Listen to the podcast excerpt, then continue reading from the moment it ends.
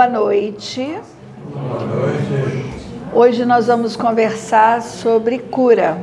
Eu e Vanessa vamos conversar sobre esse tema que eu já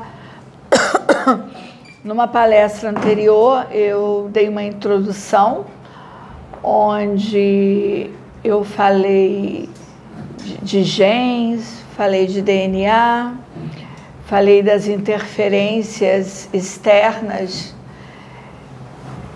que, que é epigenética, que interferem em nosso DNA e que hoje já sabemos que as doenças elas não elas têm uma relação sim com, com o DNA, mas o que faz o DNA, o que faz o gene ser alterado, levando a doenças. Esse fenômeno é, se chama epigenética, são as interferências externas, interferências é, meio ambiente, os nossos hábitos, as nossas emoções, o estresse, tudo isso já sabemos que pode interferir é, em, nosso, em nossos genes, levando à doença. E como evitarmos, como caminharmos para a cura? Então eu e Vanessa vamos bater um papo sobre isso com vocês. É, é, todos sabem, eu sou médica, eu lido com doenças, eu trato doenças. E a gente Hoje eu tenho certeza que nós devemos tratar pessoas e não tratar doenças. Porque se as pessoas adoecem, tem todo um, uma, uma, uma interferência, né? É, como eu já citei, é, as emoções, estresse, alimentação, todos os hábitos, a, as relações entre as pessoas, tudo isso interfere para construir a doença. Então devemos olhar para a pessoa. E aí entra é, a psicossomática, entram vários, vários fatores e que a Vanessa vai explorar isso. Eu passo a palavra para ela. Boa noite, é, eu sou a Vanessa, eu sou terapeuta e é, a oportunidade de estarmos aqui hoje com um ponto de vista médico e um ponto de vista mais holístico, é, a gente não poderia perder, né? Hoje realmente é uma noite para curas ah, provavelmente abrindo aí um caminho novo, até que a casa deve assumir em breve. E a psicossomática, ela é uma ciência também. É uma forma de se enxergar certos sintomas e doenças que muitas vezes ah, uma pessoa ela tem uma doença, apresenta um sintoma e não sabe de onde veio. Psico vem do grego psique, que é alma, espírito. E, e soma é, também é uma palavra que significa corpo. Então, seria essa interrelação, essa manifestação do que o espírito, a alma, traz para o corpo no qual ela está encarnada hoje. Então, é, muitas vezes uma pessoa já nasce com uma questão ou desenvolve alguma questão durante sua vida e isso tem uma relação até com vidas passadas. Questões kármicas podem apresentar isso e experiências não compreendidas e não resolvidas de vidas anteriores também trazem essa possibilidade de você desenvolver um problema de saúde, uma doença, alguns sintomas durante a sua vida, que muitas vezes você trata o sintoma, vamos dizer, uma depressão. Você começa a tratar aquela depressão com antidepressivo, fica prostrado, não tem forças, e muitas vezes isso já vem de momentos anteriores, suicidas. Quando você começa a trabalhar com suicidas e você começa a explorar as vidas anteriores, muitos deles já têm históricos de vidas e após vidas, reiterando aquele movimento que em algum momento lá atrás já trouxe algum nível de alívio, porque eles não querem matar a vida, Eles querem matar a dor que existe dentro deles. Aí uma pessoa que se mata em uma vida, mata aquele corpo físico, ela já vem com uma predisposição, sim, em outras vidas, a buscar o alívio imediato da dor por meio também do suicídio. A psicossomática, ela vem muito é, forte nesse movimento mais holístico, mais aberto, de se enxergar a pessoa não como somente um corpo, mas também como o complemento todo. Todos nós não somos um corpo que tem um espírito, nós somos um espírito que ocupa um corpo aqui agora. E lembrando que ele traz uma carga além do sistema que as constelações trabalham, todo o seu sistema familiar, toda aquela egrégora pela qual ele fez parte, mas também a carga sim de vidas passadas, além das escolhas que nós fazemos em nosso planejamento encarnatório. Às vezes, defeitos, deficiências, dificuldades que a pessoa apresenta durante a vida já são escolhas que aquele espírito fez, muitas vezes tentando brecar novos erros. Então, uma pessoa que nasce às vezes com um problema congênito foi uma escolha, sim, daquele espírito em planejamento para que erros reiterados em vidas anteriores não fossem novamente cometidos. A psicossomática, ela ajuda muito a compreendermos por que você tem alguma coisa. Vamos dar um exemplo para ficar mais fácil, tá? Uma pessoa que tem pressão alta. Isso significa fuga através de dedicação excessiva a afazeres. Então, é uma pessoa que sempre está ocupada. Ela sempre está procurando alguma coisa para fazer, porque ela está fugindo de algo ou de alguém. Isso é fato quando a gente começa a procurar de quem você está fugindo. Às vezes você se depara com uma vida anterior onde a pessoa não queria ah, aceitar o que ela fez ou algum movimento que foi feito. E pode ser nessa vida? Pode. Pode ser algo, por exemplo, relacionado à sua família? Pode. Às vezes você está num relacionamento tóxico e você não quer enxergar aquele movimento, muitas vezes ali de depreciação, aquele movimento de ser diminuído. Então, você entra no movimento de se camuflar, de fugir, se mantendo sempre ocupado com um monte de coisa. Quem não conhece alguém que sempre está ocupado, que não consegue ter ali um minuto do seu dia livre? Então, uma pessoa assim, ela tem uma tendência grande a desenvolver uma pressão alta. E assim, qualquer doença, ou pelo menos a maioria catalogada, tem a, o seu é, correspondente pela psicossomática. É, eu gosto muito do material do Val Capelli e do Gaspareto. Gaspareto é amplamente conhecido no meio espírita. Eles têm uma coleção chamada Metafísica da Saúde, que são cinco livros. Nele é, é separado assim por partes do corpo, por exemplo, sistema ósseo, sistema respiratório, endócrino. E nesses livros vocês conseguem buscar a correlação da doença com a causa. Tratando a causa, você consegue a cura? Com certeza. Porque muitas vezes aqueles medicamentos alopáticos, né, que são tra é, trabalhados até pela medicina tradicional, eles vão tratar o sintoma isoladamente. É o que a Viviane estava falando. Se você olha para o sintoma, você trata o sintoma. Se você olha para o ser humano, você trata o ser humano. Não o doente, o ser humano. Porque ele não nasceu assim.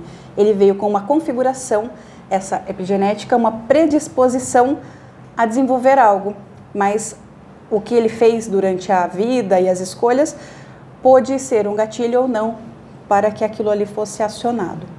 Vivi?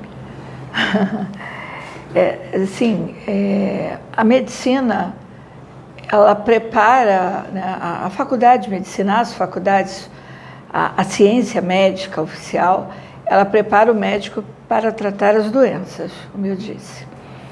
É muito raro, todos aqui já foram algum médico com certeza, mas é muito raro um médico parar e conversar sobre a tua vida, sobre as suas ansiedades, sobre os seus medos, sobre o que te aflige.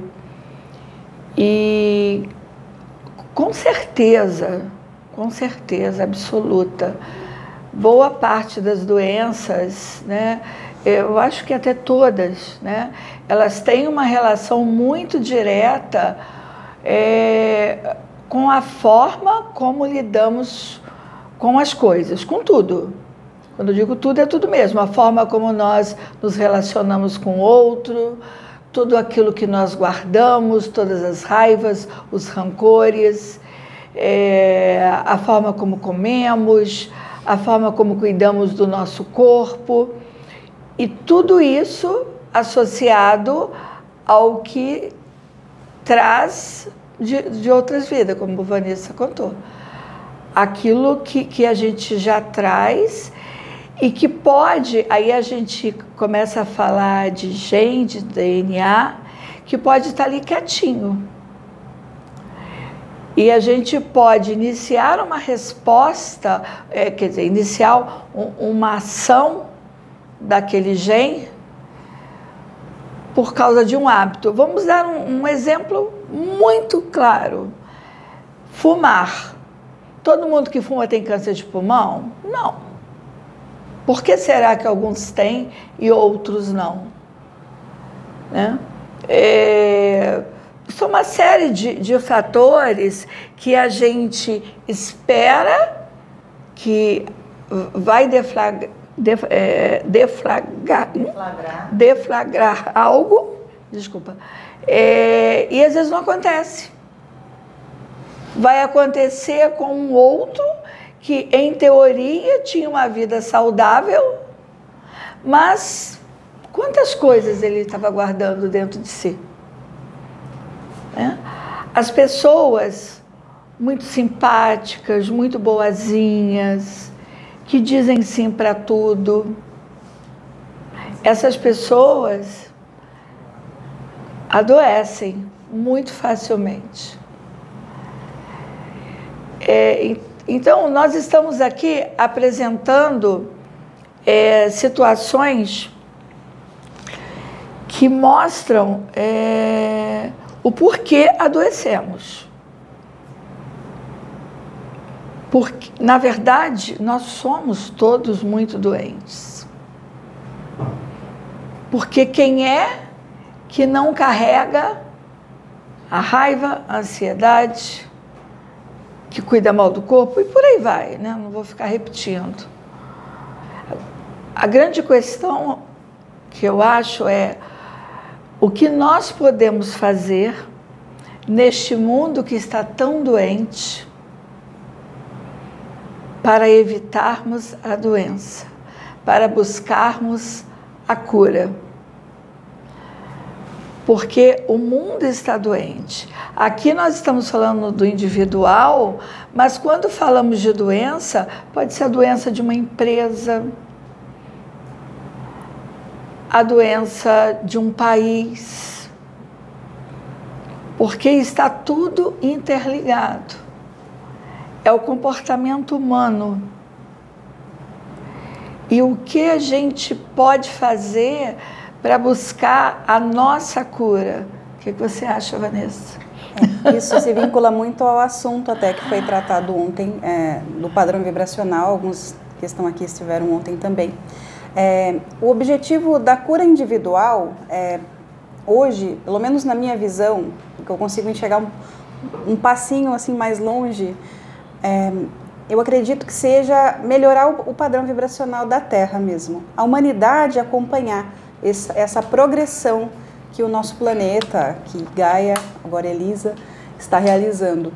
Então, quando nós nos curamos, nós somos um grãozinho de areia mais elevado no meio dos outros grãozinhos de areia, também procurando a evolução. E considerando o campo morfogenético, que até foi explicado na palestra anterior, é, nós temos a influência no campo vibracional de outras pessoas. Então, o Clieston resolve se tratar e se cura. Ele vai reverberar em toda a família dele e muito provavelmente outras pessoas vão ter vontade de fazer diferente. Uma pessoa que muda um hábito numa família, uma pessoa que resolve entrar numa dieta melhor, fazer uma atividade física, ela estimula os outros da família. Só pelo exemplo, muitas vezes não. A reverberação energética abre portas e também fecha portas. Então, por isso nós somos responsáveis pelas nossas escolhas, pelos nossos hábitos e somos exemplos, sim, para muitos. Então, nesse momento que nós estamos passando por essa transição é, perceptível para muitos imperceptível para também muitos, nós podemos é, verificar que a ação de um reverbera na ação de muitos.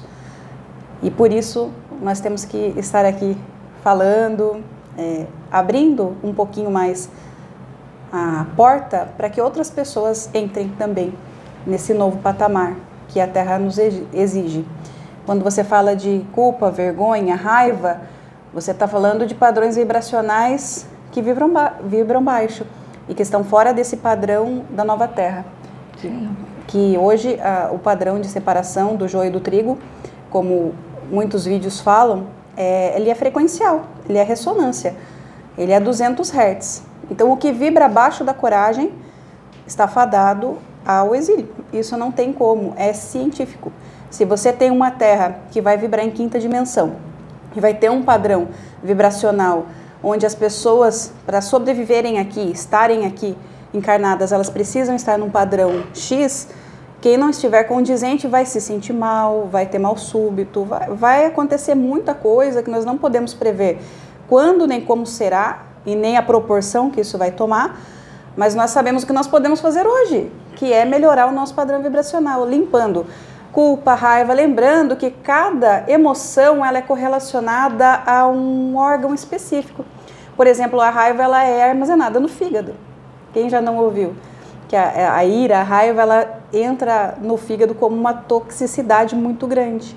Então, mais uma vez, limpando as emoções, vocês conseguem sim melhorar a saúde do corpo físico. Como que eu vou saber o que, que eu tenho? É só observar o seu comportamento. O que você está manifestando. A autoobservação é a maior cura de todas. Se você não se conhece, você não consegue dar um passo à frente. Tem uma mentora que eu gosto muito que ela fala: o caminho se abre para quem caminha. Sabe quando a gente ouve, coloca o pé que Deus coloca o chão? É exatamente isso.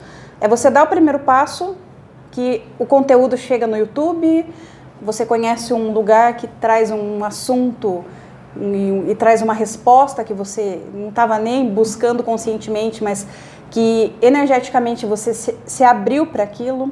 Então, começar, gente, é começar, é dar o primeiro passo e ter constância nisso. E, pelo menos é a minha visão. É, é eu estou aqui, assim, vários pacientes passando pela minha cabeça, situações que a gente vive. E uma coisa que eu acho importante é, como as pessoas precisam da doença. É muito comum o paciente chegar e ele chega com uma, uma série de sintomas, ele precisa valorizar aquilo. Ele cria uma série de coisas. E uma coisa que a gente aprende na medida que a gente vai atendendo, que aquele paciente que chega um montão de queixas, ele na verdade não tem nada.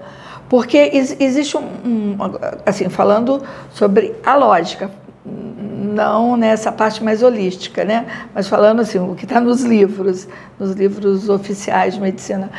É, sinais e sintomas, eles têm uma lógica. Quando começa, dói aqui, dói ali, não sei o que, não sei o que, a gente já sabe que aquilo é psicossomático. É, então, é, prestem atenção nisso. Se dói tudo, se tudo está ruim, se sente isso, sente aquilo, é porque não tem nada, não tem doença, é tudo mental. E a gente vê isso na prática. A gente vê que as pessoas é, querem valorizar o que elas sentem. Elas ficam muito chateadas se contarem alguma coisa, um sintoma qualquer, e aí eu, a gente não dá muita atenção porque eu estou com um olhar para uma outra coisa e ela repete, repete.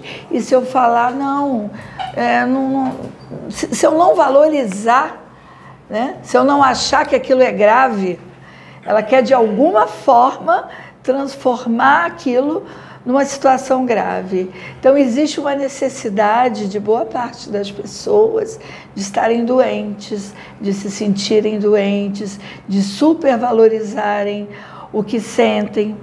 E, por outro lado, a gente encontra pacientes com doenças graves. É, é, eu sou hematologista, eu trabalho com doenças graves para quem não sabe, o hematologista, a doença mais comum que todos conhecem é leucemia, né? Leucemias, anemias, os linfomas, mielomas, enfim. Então, eu trabalho com doentes muito graves e a gente encontra pacientes com uma alegria. Você, assim, aí a, a questão da fé nessa hora ajuda muito. Uma alegria, é, ele tem uma doença grave, mas ele tem uma esperança tão grande que tudo vai mudar. Alguns têm uma luz diferente. Então, é, não é uma forma. É muito importante para o profissional de saúde olhar para o paciente e ver que não vieram todos da mesma forma. Eles podem ter o, o mesmo título, tá? meia dúzia de pacientes é leucemia, mas para cada um, em cada um, vai soar diferente aquele diagnóstico, ele vai lidar com uma forma, de, uma forma diferente. E mesmo que ele tenha uma doença que eu sei que vai levá-lo ao óbito, que ele, o máximo que a gente vai conseguir fazer é prolongar a vida por algum tempo, mas o profissional de saúde é, deve olhar para aquele ser e não para aquela doença, leucemia. Porque se eu olhar para a leucemia, eu desisto. Mas se eu olhar e ver na minha frente um ser humano que tem família, que tem expectativas, mesmo que essa expectativa seja só para um mês, mas ele tem expectativas. Esse olhar para o outro que todos nós devemos ter, todos nós todos nós devemos ter para um parente doente, para um familiar doente, não tratá-lo como um moribundo, por mais grave que seja a doença que ele tem. Olhá-lo como um ser que tem expectativas, que tem emoções. E se nós cuidarmos deste emocional, a gente inclusive prolonga a vida. É muito difícil na medicina, nessa área das emoções, realizar algum trabalho científico e comprovar alguma coisa. Tudo na medicina é baseado em estudo, estudo clínico, protocolos, é tudo assim. Se você encontra um, um médico que não siga protocolos e siga só uh, a sua intuição, é, se ele seguir por caminhos holísticos que não sejam reconhecidos pelas, é, pelas sociedades, né? ele vai ser criticado. Só que hoje eu entendo que usar a minha intuição, usar a minha percepção, eu contribuo para que essa pessoa viva mais ou se não viver mais, o tempo que ela tiver de vida vai ser com mais qualidade, vai ser com, com mais tranquilidade. Só que nada disso a gente consegue comprovar, isso são impressões de que o cuidado com o outro, não só o cuidado técnico, mas o cuidado com as emoções, contribui sim para aumentar o tempo de vida, ou se não aumentar, para que tenha mais qualidade. Só que são observações. Fica muito difícil na ciência você comprovar isso. Como é que você vai medir isso? Então, é, o profissional que tem essa preocupação, ele observa diferenças é, eu observo como é diferente quando eu vou passar visita no paciente internado, principalmente dentro de um hospital público, onde o nível de conforto né, é menor, uma série de coisas que, que, que contribuem para que a pessoa se sinta mais doente ainda. Mas quando você chega e dá um bom dia sorrindo, é que quando a gente sai daquele caminho é, daquilo que é esperado, né? E aí vamos lá, vamos escutar, papapá. Quando a gente sai disso e dá um bom dia, abre um sorriso, e aí, como é que tá? E aí, e o seu time? Não vou citar nome aqui. Seu time, como é que foi? Assisti que tem televisão, né, nas enfermarias. Assistiu o jogo, como é que foi? Ah, ficou triste. O médico fazer esse, ter esse tipo de conversa, isso é humanização. E a humanização contribui para tudo isso que Vanessa acabou de falar. A humanização. Estou falando de pacientes, mas humanização é para tudo. É humanização dentro da casa da gente, com aquela pessoa que a gente tem problemas, com aquela pessoa que nos faz mal. A forma de agir, agir com respeito, respeito às diferenças.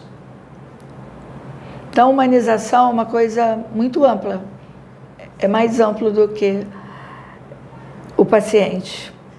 É sermos humanos e tratarmos o nosso semelhante como um ser humano, entendendo que ele tem dores, que ele tem paixões, que ele sofre, que ele sente culpa, que ele tem ansiedade, que ele gostaria que fosse diferente. Quantas vezes nos irritamos com uma mãe que fica só se queixando, queixa, queixa, queixa. A minha mãe é falecida, mas a minha mãe era assim. Eu acho que boa parte das pessoas, na medida que elas vão envelhecendo, principalmente quando na medida que vão envelhecendo, que vão ficando sozinhas, que um filho não visita, neto, ninguém visita, ou você visita, não dá atenção, não para para bater um papo. O, um, o que eu vou falar agora é até para os mais jovens. Os mais jovens não costumam ter tempo para os seus avós, mãe, pai. Lembrem que essas pessoas um dia cuidaram de você e que elas estão ficando sozinhas. Porque você tem a sua vida, você tem a sua namorada, você casa, né? e você deixa de visitá-los, ou se visita é meio na obrigação. E essas, eh, essas pessoas adoecem por causa disso, por causa da solidão, por causa da falta de atenção. Então, gente, isso está, está saindo aqui de forma muito natural, isso é muito profundo. Isso é muito profundo. É, eu observo que as mulheres, principalmente as mulheres depois dos 50 anos, mais as mulheres, até porque homem só vai ao médico quando ele está muito mal, né? Homem não vai a médico fazer check-up, uh, enfim. Homem não vai. Ele só vai ao médico se ele ficar muito mal. E muitas das vezes vai porque a esposa levou. É, isso é, um, é o que a gente vê no dia a dia. E eu vejo que as mulheres, principalmente depois dos 50 anos, com a menopausa, com o filho casado, com o marido que não dá mais atenção, como essas mulheres estão doentes. E a gente vê, porque assim, eu trato a doença hematológica, mas a paciente entra, ela, ela não traz só a doença hematológica, ela traz tudo. Se eu tiver a paciência de ouvi-la, porque tem isso, né? Ela vai trazer se o médico ouvi-la. Eu tive, quando eu fazia estágio na emergência, estava ainda no quinto ano de medicina, tinha um médico nefrologista que já faleceu, e eu nunca esqueci isso que ele falou para mim. Ele falou, Viviane, ouça o seu paciente que ele próprio lhe dará o diagnóstico. Eu nunca esqueci isso. E se a gente deixa o paciente falar, sai o diagnóstico. Por quê? Começam a sair as dores, os anseios. As frustrações. as frustrações, os sofrimentos. É o meu marido que não liga para mim, é meu marido que bebe, é meu marido que tem outra, é meu filho. Por quantas velhinhas, quantas senhoras idosas eu atendo que vão sozinhas para consulta? Quando eu digo idoso, é de 80, 80 e tantos anos, gente. Ah, meu filho não tem tempo, doutora, meu filho trabalha. Gente, tudo isso gera doença. Tudo isso gera doença. Isso é tristeza, isso é decepção, isso é, é cuidar do outro durante uma vida inteira e quando mais precisa, às vezes só para bater um papo, só companhia, só para tomar um café. Então pensem nisso, porque tudo isso traz doença. É, quando nós falamos de doença, sintomas, Lembrem-se que é o seu corpo falando com você. A doença nada mais é do que uma linguagem que nós não conseguimos entender antes que ela se manifestasse.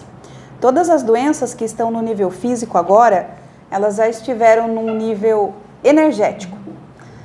Mas nós estamos tão desconectados do nosso corpo, que também é uma parte importante nossa, que nós não conseguimos entender essa linguagem antes que ela fique palpável. Então você tem uma dificuldade energética, passou, não consegui enxergar. Vem para um nível funcional, você já começa a sentir uma dificuldade, um mal-estar. Quando o seu corpo não tem mais outra opção, ele precisa te passar aquela mensagem, vem a doença física. E aí ela já está naquele movimento que o Ramatiz fala muito, né? Que é esgotar realmente aquela energia no seu corpo, que é o mata-borrão da alma. É aqui que vai ser trabalhado para que você não leve isso novamente numa próxima encarnação. E mais uma vez tenha que passar por tudo isso até que isso se finalize ou seja amenizado. Então, é, observar o que o seu corpo está trazendo, qualquer dificuldade, ter essa noção, buscar. Hoje em dia tem conteúdo na internet sobre tudo isso. A maioria não tem essa informação, mas Existem dicionários de psicossomática que vocês conseguem consultar pela internet com o significado dessas doenças.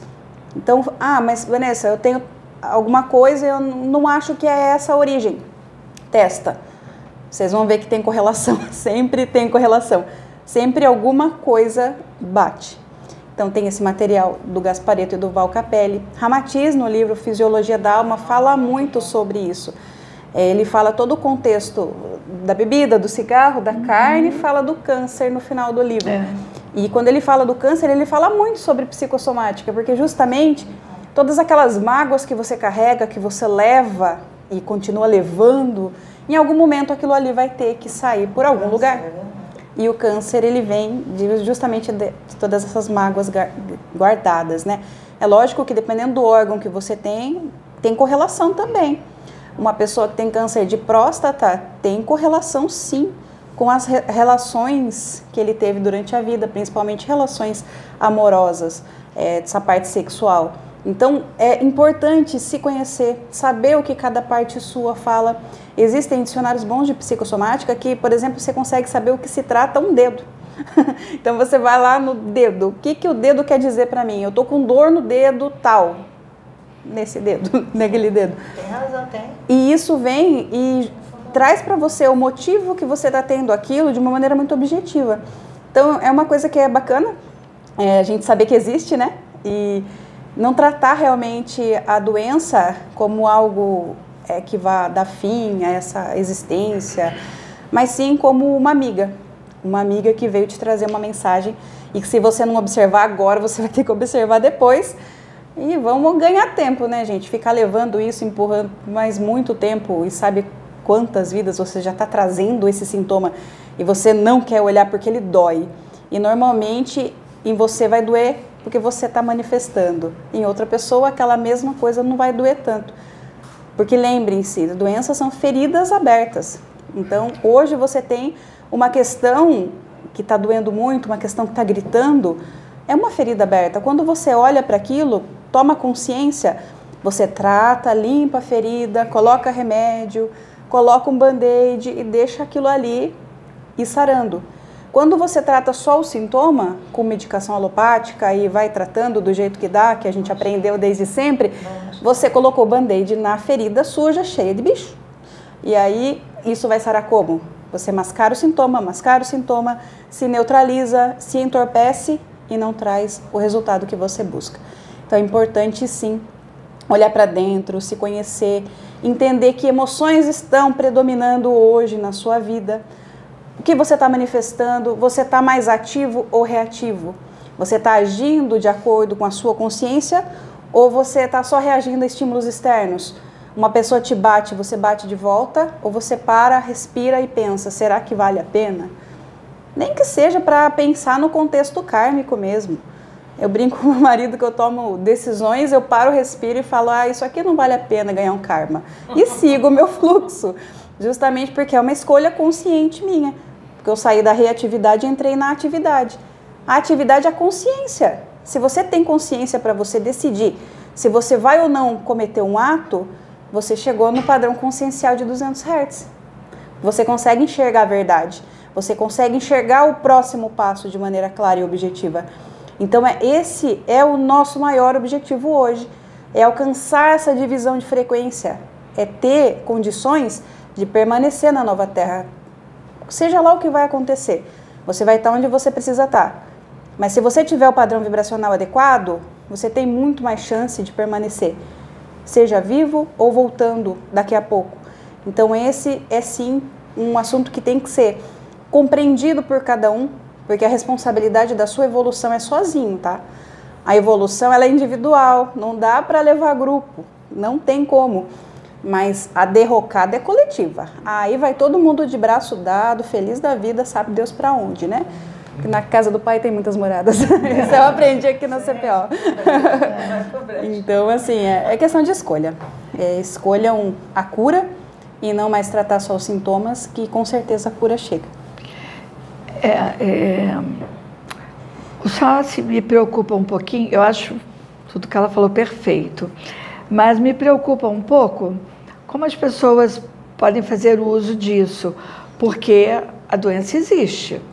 Não, não é, é. não é para largar o médico, gente. Não é. É um complemento, tanto que são é, terapias complementares. É, a doença existe. Nós não estamos no mundo possível de nós nos livrarmos delas completamente porque por tudo isso aí que nós já falamos, né, da forma como lidamos com as situações, os nossos hábitos, é, porque às vezes a pessoa pode pensar, ah, vou fazer atividade física, não vou comer carne, não vou fumar, não vou beber, é, vou, vou, paz e amor, pá, pá, pá, nunca vou adoecer.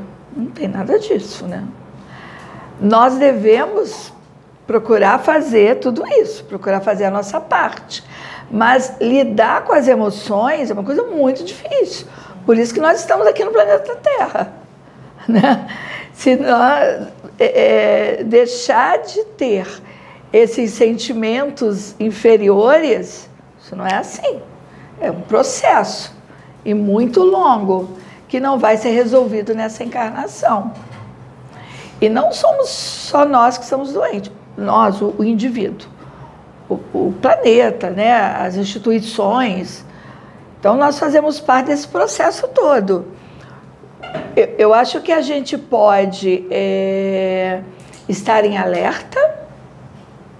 Tudo isso que Vanessa acabou de falar, estamos em alerta. Ah, surgiu algo. Ah, deixa eu ver como é que eu tô, como é que eu lidei, estou sentindo raiva, como é que eu estou lidando com as situações. Esse alerta, ele deve ser constante.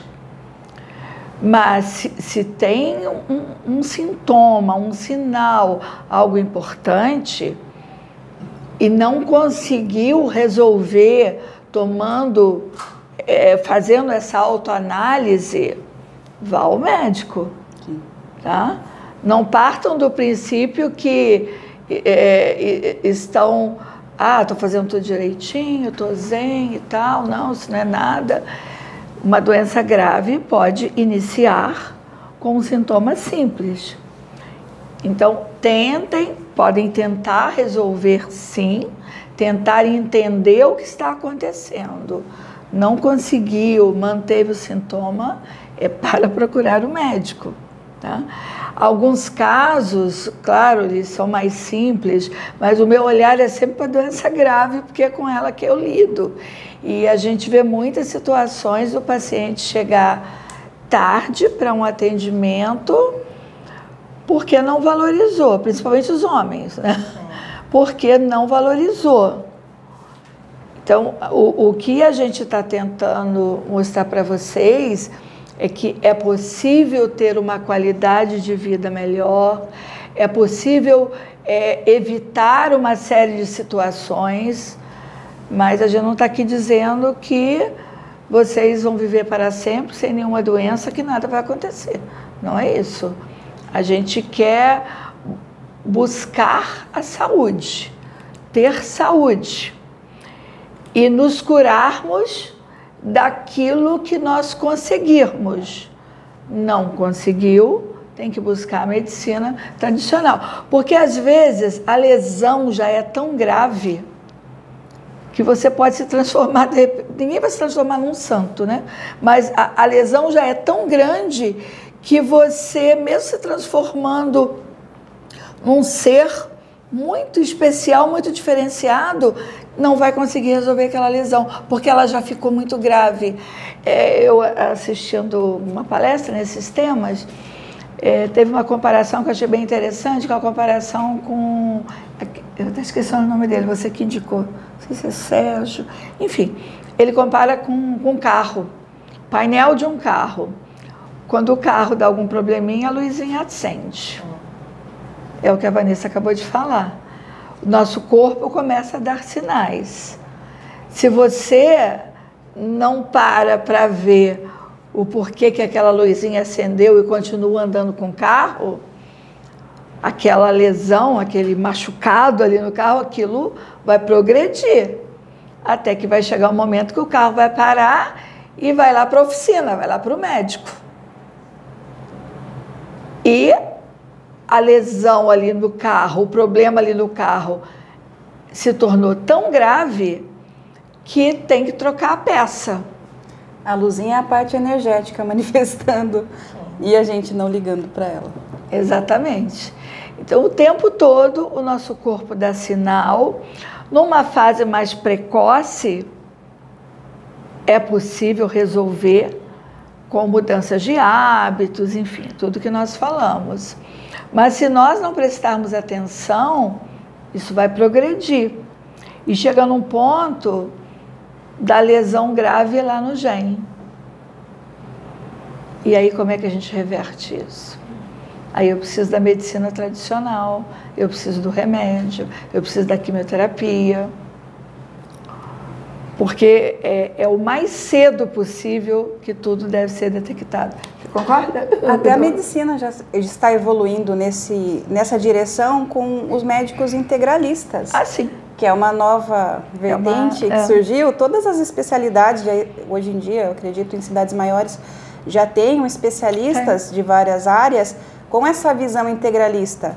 E ele entende, sim, o ser humano como um conjunto.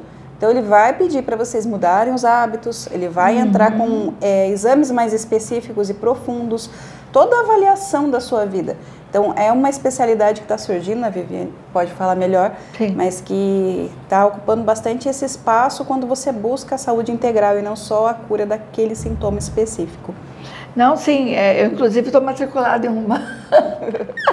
As aulas começam em março. A gente eh, já tem algumas universidades abrindo pós-graduação é, desse tipo de medicina, né? E tem para médico e tem para outros profissionais de saúde também pós-graduação nessa área, que busca olhar para o indivíduo como um todo, ter uma visão ampla. É, eu sempre tive alguns hábitos, mesmo antes de, de entender esse conceito. É, vou dar alguns exemplos assim. É, é tem várias palestras, já citei isso. Por exemplo, eu sempre estimulo fazer atividade física. Pode ser uma vovozinha que eu vou estimulá-la a fazer atividade física. Sempre pode se fazer alguma coisa, mesmo que esteja em cima da cama, alguma coisa pode ser feito. Tá? É, estimular a tomar água. As pessoas não bebem água. Estimular a boa alimentação. Então, isso é ter um olhar amplo. Então, eu sempre na minha prática, é, eu, eu sempre busquei estimular, fazer uma investigação ampla, independente do sintoma que está sendo trazido para mim. Então, essa visão, ela, ela é, ela no futuro eu acho que ela vai predominar. A gente já encontra profissionais com formação nessa área, não são muitos, não é em qualquer local, ainda é uma medicina cara, essa medicina não é barata, infelizmente, mas é um passo. Eu acho que em algum momento a gente vai, vai encontrar esse profissional com mais facilidade, porque hoje a medicina ela trata por partes. Se for os homens, a maioria que for no urologista, ele só vai querer saber da próstata.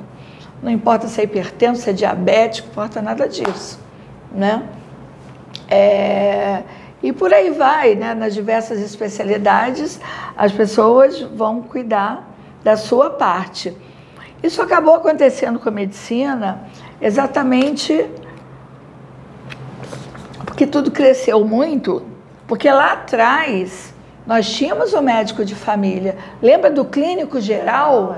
Esse médico você não encontra mais. O clínico geral bom, com visão de tudo, você não encontra. Nós temos o clínico, porque você termina, a gente termina a medicina, é clínico. Faz uma residência em clínica médica, porque, por exemplo, para eu fazer hematologia, eu tive que fazer antes clínica médica. Mas todo mundo busca uma especialidade, porque não existe mais mercado para o clínico. A própria população, ela está já adestrada a procurar o especialista. Ninguém procura clínico. Quem é que vai no clínico geral? Todo mundo, a cabeça dói, quer ir no neuro, o pé dói, quer ir no ortopedista, a próstata quer ir no uro, o açúcar subiu, quer ir no endócrino. A própria população já tem esse pensamento. E dessa forma, as pessoas foram parando de praticar a clínica médica. Porque, é claro, tem que ter um retorno financeiro. Ah, eu sou clínico, mas não tem paciente né? ninguém procura o clínico, então todo mundo busca a especialidade médica. A, a, a, e isso é, foi acontecendo com a medicina, esse clínico antigo, esse médico de família, que respeitava as características de cada um, porque é, quantos médicos cuidavam de uma família inteira, desde quando, desde o nascimento, até a idade adulta, com envelhecimento, isso há muito tempo atrás já foi assim. No interior a gente ainda encontra, a gente ainda encontra isso. Aqui no Rio, que no Rio não, né? No Brasil, de maneira geral, o governo tentou resgatar isso com as clínicas da família, que tem o médico que visita ali a comunidade, porque essa é a medicina ideal, que é olhar para o ser é tudo que a gente está falando aqui. Então, isso foi se perdendo porque a própria população passou a procurar especialista. É, a medicina cresceu muito, é, é uma coisa assim assustadora, fica impossível você ter domínio, é uma coisa assim, é tudo muito rápido. E dessa forma, os médicos também foram buscando especialidades e dentro da especialidade buscando subespecialidades. Por exemplo, dentro da hematologia tem o subespecialista que só trabalha com a parte de coagulação. Então você tem o especialista, o sub, o sub do sub, por causa da grande complexidade. Mas aí nós estamos falando somente de doença. Foi se descobrindo mais coisas sobre as doenças, foram descobrindo novas drogas para essas doenças, foram descobrindo novos meios diagnósticos para essas doenças. Então, tudo para as doenças e para o homem. E para aquela pessoa que está carregando a doença, o que, que tem sido proposto para essas pessoas? Né? Então aí entram as terapias holísticas que pensam no homem, no indivíduo. Mas não é fácil também ter acesso às terapias holísticas. Não é fácil. Temos que tomar muito cuidado com os profissionais que praticam a terapia holística. As pessoas fazem cursinho de fim de semana, né? Eu sou terapeuta e sai tratando. Sai tratando. Isso me preocupa muito. Você até pode tentar de alguma forma fazer alguma coisa, ajudar, né, dentro daquilo que, que foi possível para você, mas tem que ter um alerta e entender que momento eu devo mandar para uma psicoterapia com um, um, um, psicoterapeuta com formação, que momento eu devo mandar para o médico. Então, as terapias holísticas pô, muito valor. Nossa, como tem valor, eu, eu faço uso, mas como tudo, a gente tem que também tomar cuidado, como também com, com, os médicos também. A gente tem falsos médicos, tem charlatões e por aí vai. Mas, é, a, porque a internet, ela passou a favorecer muito essa questão dessas terapias alternativas. E, mas, a, fora esse aspecto, a terapia alternativa, a holística, né, que é chamada de alternativa também, porque ela está fora aí desse escopo tradicional, ela olha para o homem, olha para o ser, para o indivíduo. Então, é, eu sugiro que vocês busquem dentro né, das possibilidades de vocês, porque, infelizmente, isso não é fácil de se chegar. Acho que a Vanessa concorda, né? É necessário ter responsabilidade. É. Toda escolha vai reverter sim numa consequência. Então, não estar sujeito ao primeiro oi é importante. É, consultar o histórico, de preferência que seja por indicação, né? Alguém que já teve resultado com aquilo. Lembrando que cada pessoa é única, nem sempre o resultado de um vai ser o mesmo resultado do outro. As pessoas elas têm padrões diferentes, comportamentos diferentes e respostas diferentes. Mas o mais importante é saber que a cura já está dentro de vocês, do mesmo jeito que a causa da doença está lá também. Então, é, hoje eu compreendo que só é possível ajudar alguém a encontrar o caminho para a cura, porque eu não posso oferecer cura para ninguém não fazemos milagre, eu espero que não continuemos assim. Uhum. É, então, não, não podemos oferecer, seja o profissional que for, seja o médico, seja qualquer pessoa, não pode oferecer a cura. É. É, é somos apenas meios para que isso seja né, trazido, mas não, não, não podemos oferecer esse produto, vamos dizer assim. Sim. Quem oferecer, sempre desconfie, porque isso não está na mão do profissional. Porque a cura é a resposta de você mesmo para aquele tratamento, para aquela oportunidade, seja médica ou seja de qualquer outra forma. Mas o primeiro passo é: você escolhe ser curado? Você quer ser curado? Você quer ser curado? Porque se você tiver dúvida, sempre há os benefícios em estar doente. Como a Vivi falou, quantas pessoas entram no movimento de doença para ter atenção de um familiar? Sim. É até difícil falar isso. Ah, não, quem escolhe ficar doente, Vanessa? Existem é pessoas, sim, que manifestam doenças, muitas vezes psicossomáticas, sim. em busca da atenção da família. Porque quando ela está doente, a família vai ver, a família senta para conversar, pergunta como tá, liga mais vezes. Então, isso é uma coisa, sim, que tem que ser observada. Será que eu também não estou dando causa a essa doença se manifestar por um desejo meu? Então, a responsabilidade sobre si mesmo é fundamental. Mais alguma coisa, Vivi? Acho que não. Então, quero agradecer a todos Alguma pergunta? Alguém quer comentar? Oi. Fale, Cleston. É, não sei se vocês já ouviram sobre as camas celestiais, que é a, a Bad Bad, que é um projeto que já existe, mas foi escondido da humanidade. É, é igual o, o, fala no pagode, né? Eu nunca vi nem comi, eu só ouço falar. É. não só, só ouvi falar mesmo. É, tem as câmaras arcturianas, tem muitos processos também hoje oferecidos que não tem respaldo científico, então não tem como dar opinião. Eu não trabalho com isso, né? Eu trabalho com mecanismos mais é, racionais, objetivos e mais voltados para a mente mesmo. Até nem tanto energéticos. Alguém quer fazer alguma pergunta ou fazer algum comentário, é, contar alguma experiência?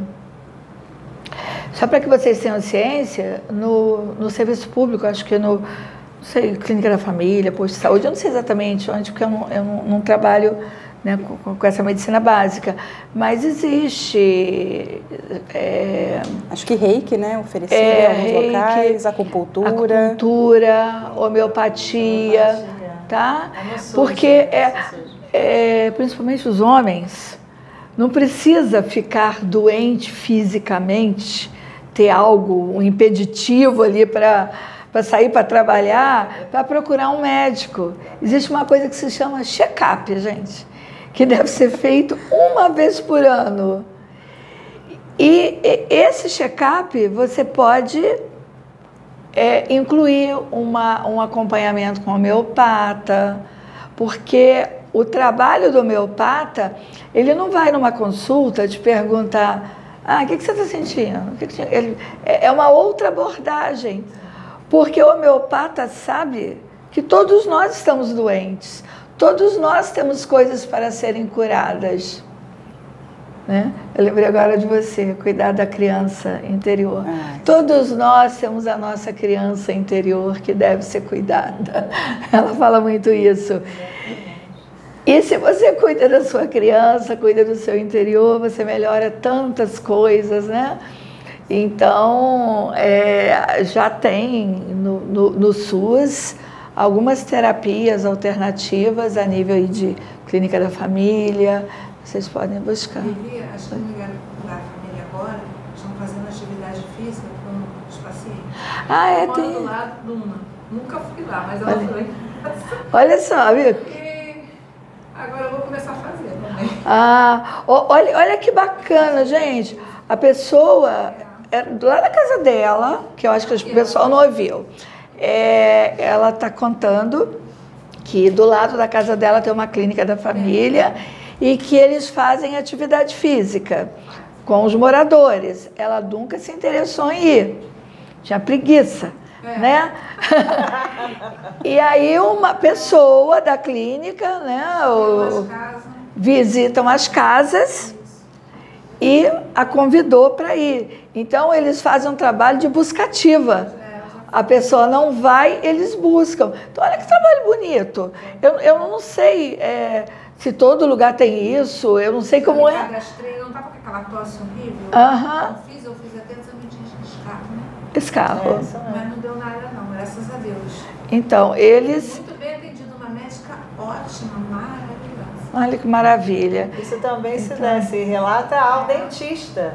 Porque nós precisamos ir ao dentista pelo menos de seis em seis meses. Se você me- tem- perguntar qual, que, qual é o homem aqui que vai ao dentista? Levanta a mão, Rubens.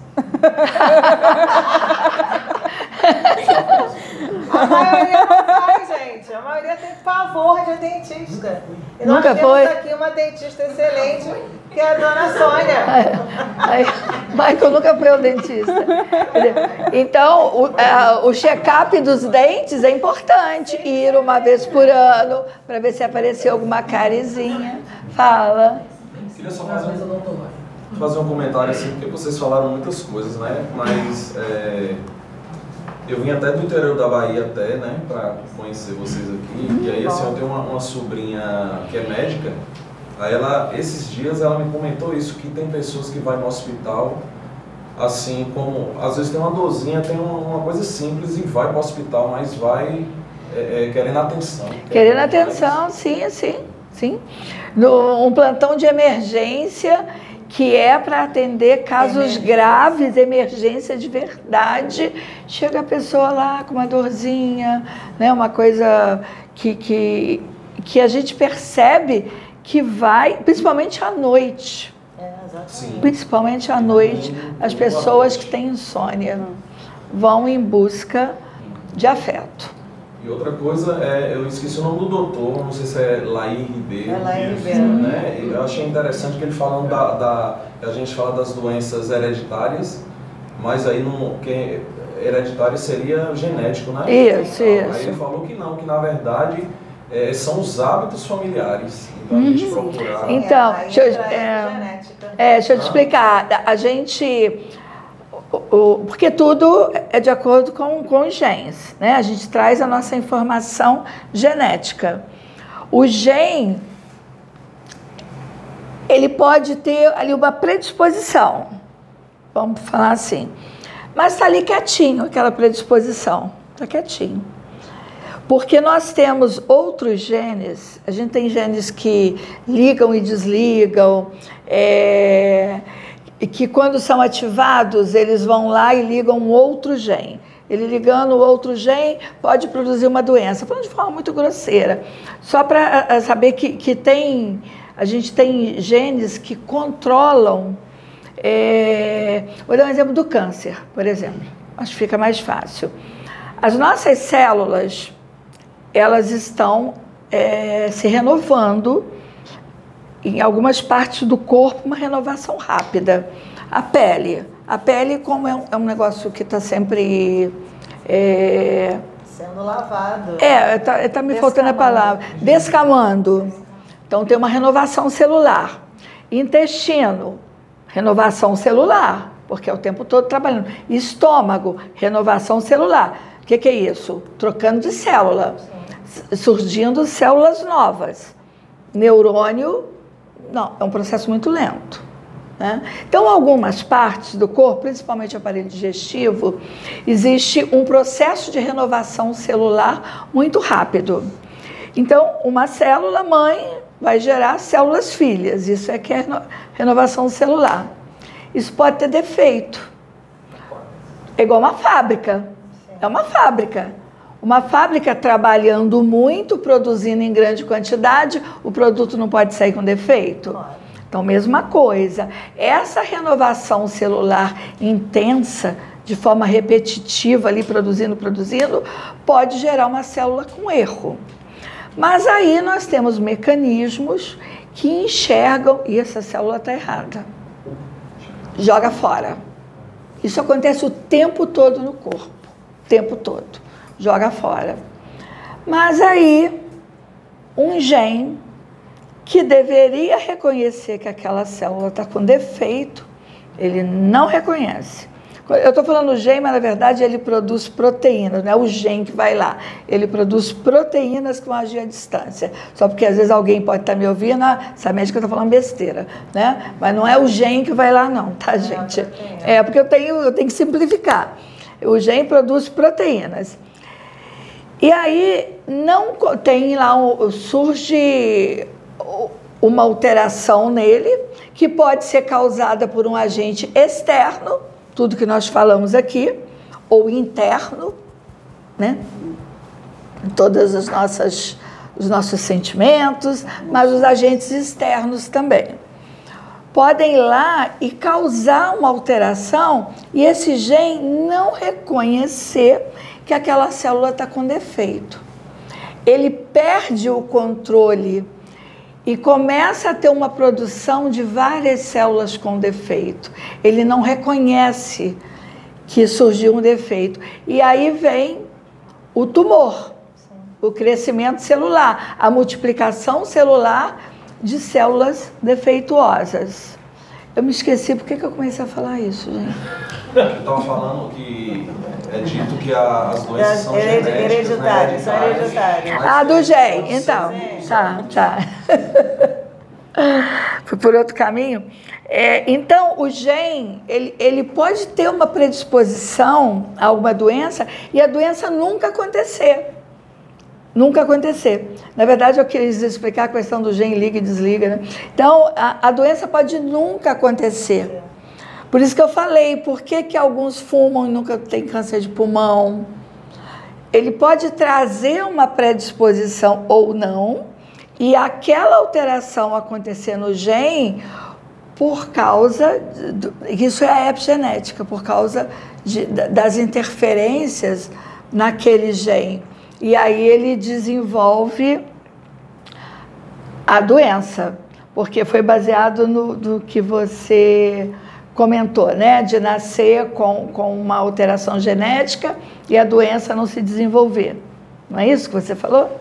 Não é porque ela falou da questão do que a gente pode mudar nossos hábitos, né? Então, isso. Assim, aí a família todo dia, todo domingo come feijoada, né? Ou, ou toma cerveja, não sei. Quer dizer, às vezes a doença não é, não é hereditária, né? Às não, vezes é, é os hábitos da família. Ela não é uma condenação.